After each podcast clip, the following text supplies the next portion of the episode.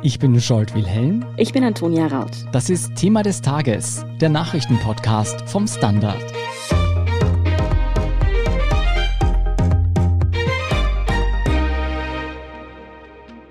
Ganz Österreich steht schon in den Startlöchern. Nächste Woche treten endlich die neuen Öffnungsschritte in Kraft. Und dann können wir wieder fein essen gehen, auf ein Bier ins Stammbeißel und sogar Urlaub fahren ist wieder drinnen. Ja, ich muss sagen, ich habe auch schon ein Platzal in meinem Lieblingslokal reserviert. Allerdings muss man bedenken, dass man immer getestet, geimpft oder immun sein muss. Und auch sonst gibt es einige Regeln zu beachten. Ja, wie diese genau aussehen, das schauen wir uns gleich genauer an. Und wie sinnvoll Eintrittstests wirklich sind, darüber sprechen wir mit Irene Brickner vom Standard und mit unserem Kollegen Klaus Taschwer sprechen wir darüber, wie gut Erstgeimpfte bereits geschützt sind und warum wir trotz der aktuellen Impffortschritte die Herdenimmunität nicht mehr erreichen dürften. An welche Regeln wir uns ab dem 19. Mai halten müssen, ist dabei gar nicht so leicht zu überblicken. Wir haben uns deshalb die wichtigsten Bereiche für Sie angesehen. Antonia, sag mal, was müssen wir grundsätzlich beachten? Grundsätzlich gelten weiterhin einige Dinge, die wir eh schon kennen, also Mindestabstand, Registrierungspflicht in vielen Bereichen und die FFP2-Maskenpflicht. Mhm. Zudem gilt weit verbreitet die sogenannte 3G-Regel, die ist ein bisschen neu jetzt. Es dürfen nämlich nur genesene, getestete oder geimpfte Menschen in ganz viele Lebensbereiche rein. Für die Gastronomie heißt es zum Beispiel Indoor maximal vier Erwachsene an einem Tisch oder mehr, wenn sie aus einem Haushalt kommen. Kinder sind davon aber nicht eingenommen. Und im Schanigarten sind zehn Personen pro Gruppe erlaubt. Die Sperrstunde gilt für alle um 22 Uhr. Bei Kultur und Veranstaltungen läuft vieles ähnlich ab. Die 3G-Regel gilt nämlich auch hier ebenso FFP2-Maskenpflicht. Ausgenommen, man ist bei einer Veranstaltung, wo man einen zugewiesenen Sitzplatz hat. Da darf die Maske dann auch weg. Solche Veranstaltungen mit zugewiesenen Sitzplätzen sind outdoor mit maximal 3000 Besucherinnen und Besuchern erlaubt. In Innenräumen sind es halb so viele. Ohne fixe Sitzplätze ist das Maximum deutlich niedriger, da dürfen es maximal 50 sein. Ja, neue Infos gibt es auch zur Hotellerie. Hier braucht es Zutrittstests und es gilt eine FFP2-Maskenpflicht. Zudem muss man sich alle zwei Tage einem Selbsttest unterziehen mit Aufsicht vor Ort. Und die Quarantänepflicht für alle, die ins Ausland fahren, fällt nach dem Urlaub weg. Allerdings gibt es Hochrisiko- und Mutationsgebiete wie etwa Indien. Dort gelten andere Regeln. Die muss man sich dann nochmal extra anschauen. Beim Sport gilt ab jetzt ebenfalls Kicken und Pumpen sind wieder möglich, auch in den Hallen und im Fitnessstudio. Das gilt auch für andere Kontaktsportarten. Abseits des Sportelns ist auch eine FFP2-Maskenpflicht gegeben. Zwei Meter Abstand gelten auch, außer natürlich beim Sport selbst. Ähnliche Regeln sind auch für Musikkapellen, Chöre und kleine Orchester jetzt drinnen. Die waren ja schon länger besorgt, ob sie womöglich weiterhin nicht proben dürfen. Da ist es auch so, beim Musizieren muss man natürlich keine Maske tragen. Danach gilt aber wieder Maskenpflicht, zwei Meter Abstand und in manchen Fällen auch die 3G-Regel. Mhm. Und aufatmen dürfen auch Eltern von schulpflichtigen Kindern. Bereits ab dem 17. Mai gibt es wieder normalen Präsenzunterricht, aber Schüler müssen getestet sein. Und auch im Freizeitbereich, also in den Kinos und in den Schwimmbädern, dürfte bald wieder mehr los sein. Dort gilt, wie eben auch in vielen anderen Bereichen, aber natürlich immer eine Personenobergrenze, wie viele Menschen rein dürfen. Außerdem, wir kennen es schon, 3G-Regel, also genesen, getestet oder geimpft. Bei Treffen außerhalb des privaten Wohnbereichs, also einfach wenn man sich mit Freunden trifft, dann gilt Outdoor maximal 10 Personen, Indoor sowie überall zwischen 22 und 5 Uhr maximal 4 Erwachsene. Ab elf Personen gelten dann außerdem Eventregeln und Anzeigepflicht. Auch wer heiraten möchte, muss ein paar Regeln befolgen. Die Trauungen können zwar wieder stattfinden, Feiern danach müssen aber angezeigt werden und maximal 50 Personen sind erlaubt. Allerdings ohne Speisen und Getränke, die dürfen nicht verabreicht werden. Feiern mit Gastro sollen erst im Sommer wieder möglich werden. Dann stellt sich natürlich noch die Frage, diese Zutrittstests, die jetzt für so viele Bereiche möglich sind, wie sollen die eigentlich aussehen? Da ist es so, dass man Selbsttests machen können soll, die man dann auch selbst einträgt und 24 Stunden lang damit dann Zutritt zu den genannten Bereichen hat. Antigentests, wie wir sie schon kennen, sollen 48 Stunden lang gelten, also wenn man sie zum Beispiel in einer Teststraße macht oder in einer Apotheke. PCR-Tests wie die von Alles Gurgelt in Wien zum Beispiel, die gelten für 72 Stunden. Geimpfte dürfen, wie es jetzt aussieht, ab dem 22. Tag nach dem Erststich auch ohne Tests rein. Wenn nach drei Monaten aber nicht die zweite Impfung erfolgt, dann fällt dieses Privileg weg. Wer Covid-19 schon hatte, der darf ein halbes Jahr lang auch ohne Test rein, da sind nämlich dann genügend Antikörper vorhanden heißt. Ja, und wer sich jetzt fragt, wie sinnvoll diese Zutrittstests bei allen Eventualitäten sind, das fragen wir uns auch. Unsere Kollegin Irene Brickner hat sich das genauer angesehen. Irene, wie sinnvoll sind denn diese Zutrittstests wirklich? Es ist schon sehr sinnvoll, vor allem solange halt nicht sehr, sehr viele Leute geimpft sind, weil man dadurch doch in gewissem Maße feststellen kann, ob jemand infiziert ist oder nicht, wenn er oder sie wohin geht. In dem Sinne ist das ein Pfeiler, auf dem diese Strategie da jetzt aufbaut, um ein Ansteigen der Fallzahlen zu verhindern. Aber auf welche Tests sollte man denn jetzt vertrauen? Also zum Beispiel diese Nasenbohrtests haben ja nicht unbedingt den besten Ruf. Naja, das ist ein Faktum und es ist überhaupt so, dass alle Tests, die auf Antigenbasis sind, ein Problem mit sich bringen, nämlich dass sie sagen wir es äh, positiv, am besten dann testen oder am besten dann messen, wenn eine Person schon Symptome hat. Mhm. Das heißt, wenn jemand schon HSW hat, einen Schnupfen hat oder Fieber, wenn dann jemand mit einem Antigentest, wurscht jetzt auf welche Art und Weise, also egal ob Spucken oder mit so einem Stabel und so weiter getestet wird, dann ist es so, dass 78 Prozent der erkrankten Infizierten dann erkannt werden. Jetzt ist aber so, dass man ja eigentlich diese Tests im Sommer wahrscheinlich meistens dann brauchen wird, wenn man irgendwo hingeht und keine Symptome hat. Und wenn, es hoffentlich ja so jetzt bleibt, relativ wenig Infektionen da sind, werden zum Glück nur wenig Leute Symptome haben. Und wenn man eben symptomfrei geht und sich Antigen testen lässt, dann wird sozusagen der Schnelltest nur bei 58 Prozent der Infizierten tatsächlich anzeigen, dass es sich um Infizierte handelt. Das heißt, 42 Prozent der Personen übersieht der Test diese Infektion. Das heißt, die Gefahr, dass man mit einem vermeintlich negativen Ergebnis unter Leute geht und so Leute weiter ansteckt, ist ziemlich hoch. Genau, und zwar kann das genau in den zwei Tagen vor Symptombeginn passieren, weil ja mhm. dieses Coronavirus die Eigenschaft hat, dann in den zwei Tagen vor Beginn der Symptome schon infektiös zu sein. Jetzt, wenn man davon ausgeht, durchschnittlich erkrankt man am fünften, sechsten oder siebten Tag nach der Infektion. Also sind das dann nachher die zwei Tage davor, also wenn man weiß, dass man wo war, wo eine Gefahr bestanden hat, also wo vielleicht dann jemand anderer auch erkrankt ist, dann ist es wahrscheinlich nicht gut, dann so nach, am Tag vier, fünf oder sechs einem Antigentest zu vertrauen, würde ich sagen. Mhm. Und das mhm. unterscheidet die Antigentests, die wiederum ja den Vorteil haben, dass sie schnell gemacht werden können. Also binnen einer Viertelstunde hat man das Resultat. Das unterscheidet die Antigentests von den PCR-Tests die ja nach einer anderen Methode funktionieren und die sehr verlässlich sind. Also die messen sowohl bei asymptomatischen als auch bei symptomatischen Personen mit nahezu 100 Prozent, was ich mir da jetzt habe ausheben lassen, ob jemand infektiös ist oder infiziert ist oder nicht. Der Nachteil davon ist, dass das eben auf alle Fälle so, wenn es ganz schnell geht, vier Stunden und halt im Normalfall und bei alles gurgelt so ein Tag oder so dauert, bis man das Resultat hat. Ja, diese PCR-Tests sind ja gerade in Wien schon ziemlich verbreitet über dieses alles gurgelt. Wie soll man sich denn nun testen, um eine Infektion möglichst ausschließen zu können? Also wenn man sozusagen sich überlegt, als Verantwortlicher für eine fixe Gruppe oder für eine Schulklasse oder so zu verhindern, dass dort ein Cluster entsteht, dann ist es extrem sinnvoll, die Schüler dreimal in der Woche zu testen, Antigen zu testen, weil dadurch man auf alle Fälle über kurz oder lang einzelne Fälle herausbekommt und dann eben Maßnahmen setzen kann und dann verhindert man, dass eine Vielzahl von Infektionen entsteht. Das heißt, das ist ein epidemiologischer Nutzen. Wenn man jedoch als Person, wirklich als Person sicher gehen möchte, ist es besser, wenn man einen PCR-Test macht und halt das so timet, dass man einigermaßen sicher dann schon das Resultat hat, bevor man zum Beispiel wohin fährt. Weil dann weiß man zumindest am Anfang, dass man nicht infektiös ist, dass man nichts mitbringt. Bei den Antigentests sollte man vielleicht auch die Zeit, in der man dann vertraut, dass man tatsächlich negativ ist, ein bisschen kürzer sehen, wenn man jemanden besucht, wo tatsächlich ein Risiko besteht, also jemand, der vorerkrankt ist oder so. Also wahrscheinlich sollte man in den zwölf Stunden davor idealerweise diesen Test gemacht haben. Mhm. Klaus, Tests sind ja das eine, das andere sind die Impfungen. Wir haben ja eingangs schon erklärt, welche neuen Regelungen ab dem 19. Mai gelten. Sind denn diese Regelungen sicher? Ist man drei Wochen nach dem Erststich wirklich schon so gut geschützt und gibt das Virus nicht mehr weiter?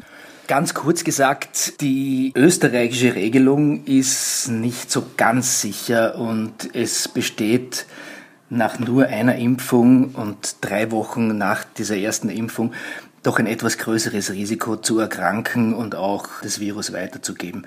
In Deutschland im Vergleich dazu ist das ein bisschen anders. Da muss man wirklich auf die zweite Impfung warten und dann noch 14 Tage, um von dieser Eingangstestpflicht befreit zu sein.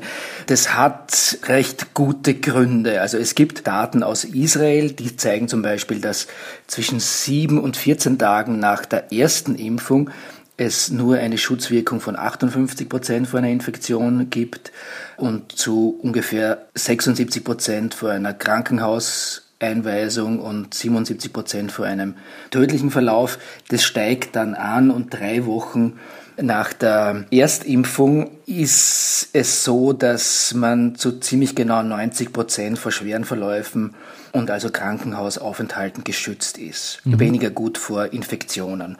Das heißt, es gibt nach drei Wochen nach der ersten Impfung schon einen ziemlich guten Schutz vor schweren Verläufen, aber das Virus kann man natürlich nach wie vor weitergeben. Das ist dann erst nach der zweiten Impfung da und da erst 14 Tage später dann tatsächlich deutlich besser. Mhm. Aber wie sieht es denn jetzt mit genesenen Menschen aus? Also man ist ja sechs Monate nach einer Infektion sozusagen frei hinzugehen, wo man will, solange man das nachweisen kann.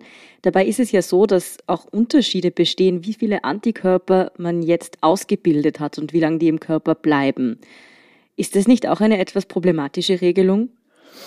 Die Regelung ist nachvollziehbar und aus meiner Sicht und vor allem aus der Sicht von Expertinnen und Experten eigentlich ganz okay. okay. Also eine Infektion, die kann man vergleichen mit zumindest einer Impfung, also was jetzt die Immunabwehr im Körper anbetrifft. Das Problem bei diesen Antikörpertests ist, dass die nur bedingt aussagekräftig sind.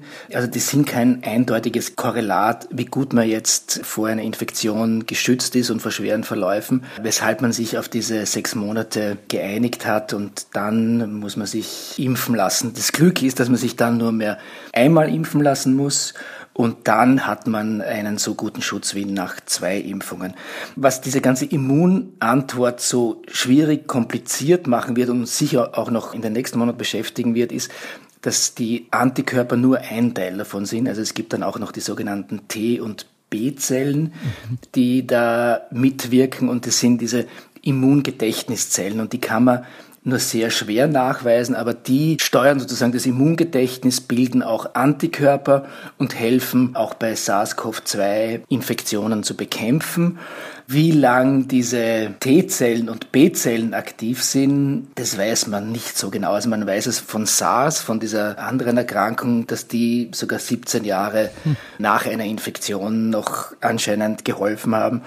Das heißt, das mit sechs Monaten nach einer Infektion keine Testpflicht zu haben, ist sehr okay. Wahrscheinlich könnte man es auch verlängern, aber andererseits hat man den Vorteil, man muss sich nur mehr einmal impfen lassen und hat dann einen Impfschutz. Wie lang dann dieser Impfschutz auch nach der zweiten Impfung anhält, das wird auch gerade noch erforscht. Also es kann sein, dass es im Herbst für die, die sich ganz zu Beginn schon haben impfen lassen, möglicherweise schon die ersten Auffrischungsimpfungen geben wird. Kann aber auch sein, dass es erst im Laufe des Jahres 2022 sein wird. Ja, über die dritte und vierte Impfung haben wir ja auch schon öfters gesprochen. Die dürfte auf uns zukommen. Im Mai wird es dann jedenfalls so sein, dass wir einige Dokumente mit uns mittragen müssen, um zum Beispiel in Lokale zu gehen. Im Juni soll dann mit zwei Wochen Verspätung tatsächlich der grüne Pass kommen. Was ändert sich dann für uns? Ja, das ist auch noch nicht so ganz klar. Also geplant ist, dass das Ganze auch digital dokumentiert sein wird und am Handy abrufbar. Aber wie das dann ganz genau ausschauen wird, ist noch ein bisschen unklar. Letzte Woche hat man nach Kritik von Datenschützern ja noch einmal quasi von vorn begonnen, das zu programmieren. Wir wissen aus den Niederlanden und Dänemark, dass sowas ganz gut funktionieren kann, also dass man einfach auf dem Handy auch einen entsprechenden QR-Code mit den Daten hat. Wenn ich ganz richtig informiert bin, dann wird aber auch nach Einführung dieses digitalen grünen Passes auch noch die analoge Beweisform ausreichen, also dass man getestet, geimpft oder schon mal infiziert war. Das Problem bei diesen analogen Nachweisen ist aber natürlich, dass die nicht hundertprozentig fälschungssicher sind. Mhm. Ja, neben den Verzögerungen bei diesem grünen Pass gab es in letzter Zeit ja auch immer wieder schlechte Nachrichten, wenn es um Virusmutationen und vor allem auch die Corona-Impfstoffe selbst ging. Besonders der Impfstoff von AstraZeneca kam da ja nicht aus den Schlagzeilen. Wir haben auch schon öfters drüber gesprochen hier im Podcast. Die EU will ihn jetzt gar nicht mehr einkaufen, diesen Impfstoff. Heißt das, er erfüllt eigentlich nicht die Qualitätskriterien? Also der Impfstoff ist nach wie vor okay. Wir wissen halt mittlerweile relativ genau, dass etwa mit der Wahrscheinlichkeit 1 zu 100.000 es zu Thrombosen mit dem sogenannten Thrombozytopenie-Syndrom kommt. Und das ist eine nicht ganz unschwere Nebenwirkung. Also man weiß mittlerweile auch, dass in Deutschland daran 14 Menschen gestorben sind. Weshalb die EU so entschieden hat, beziehungsweise Österreich jetzt vor allem nur mehr mit Vaxzevri, also diesem Impfstoff von AstraZeneca, nur mehr zweit zu impfen, hängt damit zusammen, dass sich auch dieses Nutzen-Schadensverhältnis in den letzten Wochen ein bisschen verändert hat, weil es weniger Infektionsfälle gibt. Und wenn es weniger Infektionsfälle gibt, dann ist der Nutzen einer solchen Impfung im Vergleich zum Schaden, den sie anrichten kann, natürlich auch etwas anders. Aus diesem Grund hat man zum Beispiel in Deutschland beschlossen, den Impfstoff jetzt tatsächlich vor allem nur mehr an ältere Bevölkerungsgruppen zu verimpfen, weil die ein größeres Risiko für schwere Verläufe haben. Das heißt, es kommt da zu Veränderungen, weil man sich natürlich auch diese Nutzen-Schadensbilanz genauer ansieht und eben bei jüngeren Personen, wo das Risiko zu einem schweren Verlauf sehr viel geringer ist, ist natürlich das Risiko, diese Thrombose sich einzufangen, ein bisschen höher mittlerweile sogar schon zum Teil. Und insofern hat die EU diese Entscheidung getroffen, beziehungsweise haben auch einige Länder, so wie auch Österreich und Deutschland, die Impfpläne ein bisschen angepasst. Und wenn man sich anschaut, welche Impfstoffe letzte Woche beispielsweise in Österreich verabreicht worden sind, dann sieht man auch, dass nur mehr etwas mehr als 10 Prozent der Erstimpfungen mit Vaxzevri, also dem Impfstoff von AstraZeneca, erfolgt sind. Und es wird in Zukunft wahrscheinlich noch weniger sein, was auch wiederum damit zu tun hat, dass wir mehr RNA-Impfstoffe zur Verfügung haben, weil deren Produktion auch sich erfreulich entwickelt hat. Das heißt, das sind alles Faktoren, die zu kalkulieren sind. Und weil eben diese mRNA-Impfstoffe so viel besser sind und sicherer sind, hat sich die EU einfach dafür entschieden. Ich habe jetzt gleich zwei Fragen dazu. Einerseits müssen sich Leute, die mit AstraZeneca geimpft wurden, jetzt Sorgen machen, jetzt rein um ihre Gesundheit. Und die andere Frage ist, was ist denn jetzt mit allen Menschen, die schon einmal mit AstraZeneca geimpft wurden und jetzt vielleicht keinen zweiten Impfstoff von AstraZeneca mehr bekommen? Bekommen die dann einfach einen anderen? Soweit ich die österreichischen Regelungen im Moment verstehe, bekommen die Personen, die eine Erstimpfung mit AstraZeneca gekriegt haben, dann auch eine Zweitimpfung mit AstraZeneca. Bei den Dritt- und Viertimpfungen wird es dann ziemlich sicher nicht mehr der Fall sein. Es ist aber auch nicht unvorstellbar, dass in bestimmten Fällen dann möglicherweise auch ein mRNA-Impfstoff gegeben wird bei der Zweitimpfung. Wie es da jetzt in der Praxis aussehen wird, weiß ich nicht. Im Prinzip ist es aber prinzipiell möglich, den Impfstoff zu wechseln, also rein theoretisch. Es kann auch sein, dass das nationale Impfgremium da auch noch einmal nachbessert, aber was jetzt die Sorgen anbetrifft, aktuell haben 30.000 Personen eine Erstimpfung in der Woche damit gekriegt. Wenn wir jetzt von 1 zu 100.000 als Risiko ausgehen, dass so eine Thrombose auftritt, dann sieht man, es betrifft nur ganz, ganz wenige Menschen, also in drei Wochen theoretisch eine Person. Im Prinzip gilt, dass man halt aufpassen soll auf Symptome einige Tage nach der Impfung, also ob Schmerzen, also insbesondere Kopfschmerzen auftreten, die darauf hindeuten, dass es eben zu einer sogenannten Sinusthrombose kommen könnte. Extrem starke Kopfschmerzen, die eben nicht unmittelbar nach der Impfung einsetzen. Und dann sollte man auf jeden Fall Arzt, Ärztin bzw. Krankenhaus kontaktieren. Das kann aber eben auch andere Körperteile, dann im Wesentlichen noch der Bauch in Frage, beziehungsweise das Bein. Aber am gefährlichsten sind diese Sinusthrombosen, also die im Gehirn. Wenn wir jetzt so über das Thema Impfungen, Impfnebenwirkungen, Immunisierung sprechen, vor einem Jahr hätte ich mir nie gedacht, dass ich mich mal so gut mit Impfstoffen auskenne. Und im Grunde hoffen wir ja alle, dass wir in diesen Zustand auch wieder zurückkommen. Dafür entscheidend wäre eben die sogenannte Herdenimmunität. Also quasi, wenn dann so viele Menschen geimpft sind, dass das Coronavirus in der Bevölkerung einfach nicht mehr wirklich grassieren kann, weil sogar wenn jemand mal irgendwie erkranken sollte, die nächste Person quasi geimpft ist und es so nicht wieder diese Cluster geben kann. Jetzt habe ich mich gefragt, wie sieht es denn damit jetzt eigentlich aus? Kann man schon absehen, wann in Österreich die Durchimpfung so weit ist, dass wir von einer Herdenimmunität sprechen können? Ja, das ist eine schwierige Frage. Vielleicht nähern wir uns der am besten quasi aus der Praxis und der wirklichen Welt an. Schauen wir mal auf Israel. Israel ist das Land, das den höchsten Anteil der Bevölkerung erst und zweit geimpft hat. Also das sind knapp 59 Prozent jetzt zweimal mit dem Vakzin von BioNTech Pfizer geimpft und knapp 63 Prozent einmal. Was man in Israel sieht, ist, dass die Infektionszahlen sich mittlerweile im ganz niedrigen zweistelligen, wenn nicht gar einstelligen Zahlenbereich befinden, je nach Tag. Das Problem in Israel, und das wird dann auch in Österreich irgendwann einmal auftauchen, ist, dass sich jetzt nur mehr relativ wenige Leute impfen lassen.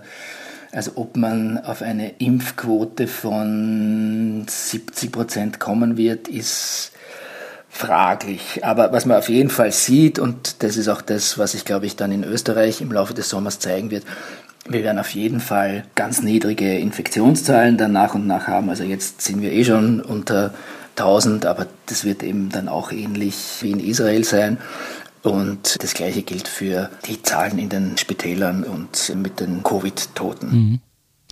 70 Prozent Durchimpfungsrate ist ja schon relativ hoch. Jetzt gab es aber bei der New York Times eine Expertenbefragung und alle befragten Experten kamen zu dem Schluss, dass zumindest für die USA eine Herdenimmunität nicht mehr schaffbar ist, dass man also nicht zu diesen 70 Prozent Durchimpfungsraten oder noch höher kommt.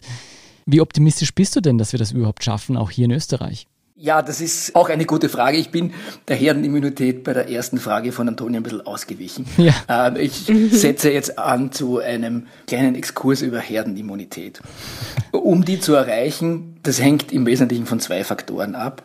Nämlich einerseits, wie ansteckend ist die Infektionskrankheit und andererseits, wie viele Menschen sind dagegen immunisiert. Wir erinnern uns, bei SARS-CoV-2 ging man davon aus, dass das etwa 60 bis 70 Prozent sein müssen, mhm. wobei die Immunisierung eben durch Impfung oder durch eine vorhergehende Infektion erreicht werden kann. Das wiederum hängt damit zusammen, dass die Basisreproduktionszahl von SARS-CoV-2 zu Beginn ungefähr so bei drei eingeschätzt worden ist. Das bedeutet, wenn man überhaupt keine Maßnahmen ergreift, dann steckt im Schnitt eine Person drei andere an oder 10, 30 und so mhm. weiter. Zum Vergleich beim Masern beträgt dieser Wert, also diese Basisreproduktionszahl 15. Mhm. Eine Person, ein Kind steckt, also im Normalfall sind es Kinder, 15 andere Kinder an. Das wiederum hat Auswirkungen auf die Herdenimmunität, nämlich je höher diese Basisreproduktionszahl ist, desto höher muss die Immunitätsrate sein, beziehungsweise die Durchimpfungsrate.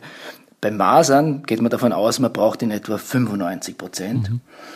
Wir erinnern uns bei Covid zu Beginn 60 bis 70 Prozent. Es gibt aber das Problem, dass wir mit dieser britischen Variante eine höhere Infektiosität uns eingefangen haben. Das heißt, allein durch B117, also diese britische Mutante, hat sich auch die Schwelle der Immunisierten erhöht. Das heißt, es sind jetzt nicht mehr 60 oder 70 Prozent, sondern wahrscheinlich eher 80 Prozent, weil sich die Reproduktionszahl von drei auf irgendwas zwischen vier und fünf erhöht hat. Also das ist die eine Geschichte. Die andere Geschichte ist, wie viele Leute lassen sich tatsächlich impfen? Und da hat man Zahlen aus den USA, die relativ neu sind. Also es gab da eine Reuters-Umfrage. Da wollen sich anscheinend nur 53 Prozent impfen lassen. Etwas Ähnliches also eigentlich die gleiche Zahl gilt für Europa, wobei Westeuropa da ein bisschen besser abschneidet als Osteuropa. Das heißt, mit diesen 53 Prozent, die sich impfen lassen, kommt man auf jeden Fall nicht in die Nähe von diesen 60 bis 70 Prozent. Mhm. Dann muss man auch noch die Kinder abziehen, die ja auch noch nicht geimpft werden können. Das heißt, diese 80 Prozent, die Daumen mal Pi nötig sind, um Herdenimmunität gegen B117 zu erreichen, die werden wir wahrscheinlich nicht schaffen. Die große Frage ist dann natürlich, ist es jetzt gar so schlimm? Und ich denke halt, dass das Szenario wahrscheinlich bei uns ähnlich wie in Israel und in den meisten anderen Ländern, die große Impffortschritte machen, das sein wird, dass wir halt immer wieder kleine lokale Ausbrüche haben werden von Menschen, die eben nicht durch eine Infektion oder durch Impfungen immunisiert sind, aber das wird sich nicht großartig weiter ausbreiten. Das heißt, der Reproduktionsfaktor Null, den es eigentlich braucht für Herdenimmunität, den werden wir nicht erreichen, weil das hieße, eine Person, die infiziert ist, steckt keine andere an und das heißt, es gibt überhaupt keine Infektionen mehr. Das heißt, es wird Infektionen geben, aber das wird sich alles in einem sehr bewältigbaren Maß abspielen.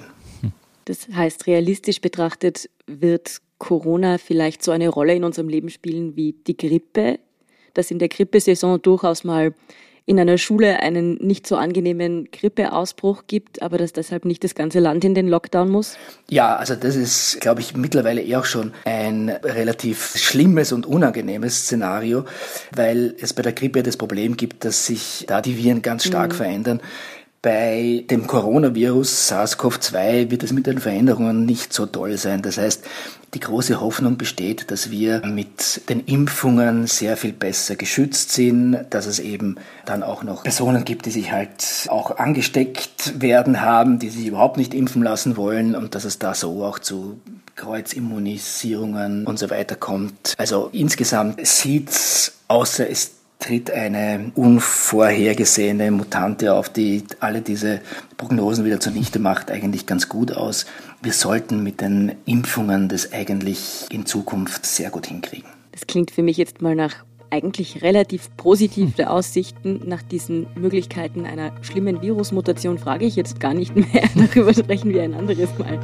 Vielen Dank, Klaus Taschwer und Irene Brickner, für diesen Überblick. Wie immer sehr gerne. Wir sind gleich zurück.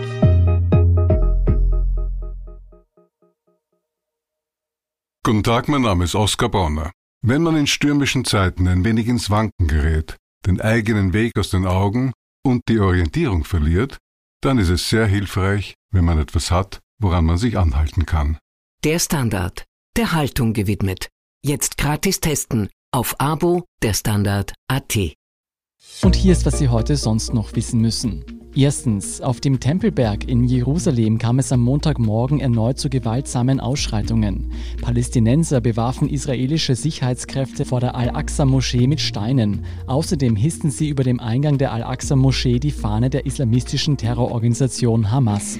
Die Polizei ging mit Blendgranaten, Gummigeschossen und Tränengas gegen die Palästinenser vor. Der Gewaltausbruch hängt mit dem sogenannten Jerusalem-Tag zusammen, den Israel heute begeht. Das Land feiert damit die Eroberung des arabischen Ostteils von Jerusalem, einschließlich der Altstadt während des Sechstagekriegs. In Kombination mit umstrittenen Zwangsräumungen, bei denen jüdische Siedler von Palästinensern Häuser zurückfordern, eskalierte nun die Gewalt. Seit Tagen protestieren Palästinenser, hunderte Menschen wurden bei den Zusammenstößen verletzt verletzt. Zweitens, nach dem Hackerangriff auf die größte Pipeline der USA hat die US-Regierung am Sonntag den regionalen Notstand ausgerufen. Und zwar um den sofortigen Transport von Benzin, Diesel, Kerosin und anderen Erdölprodukten sicherzustellen.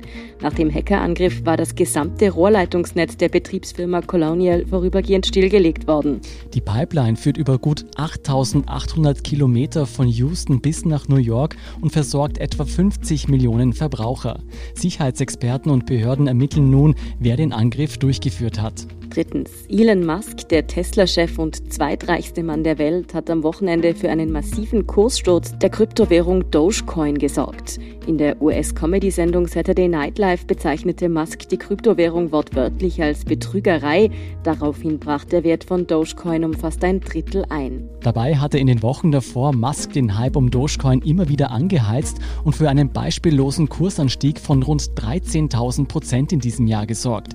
Der Fall ruft jetzt nicht nur die Finanzaufsicht und Konsumentenschützer aufs Tapet, auch interessierten Kryptoinvestoren sollte er zu denken geben. Mehr zu Kryptowährungen und natürlich alles zum weiteren Weltgeschehen lesen Sie wie immer auf der Standard.at.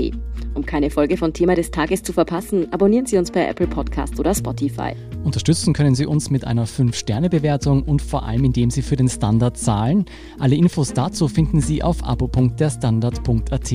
Und wenn Ihnen unsere Arbeit gefällt, schreiben Sie uns gerne eine nette Rezension. Darüber freuen wir uns immer. Verbesserungsvorschläge und Themenideen schicken Sie uns am besten an podcast.derstandard.at. Danke für Ihre Unterstützung. Ich bin Antonia Raut. Ich bin Scholt Wilhelm. Baba und bis zum nächsten Mal.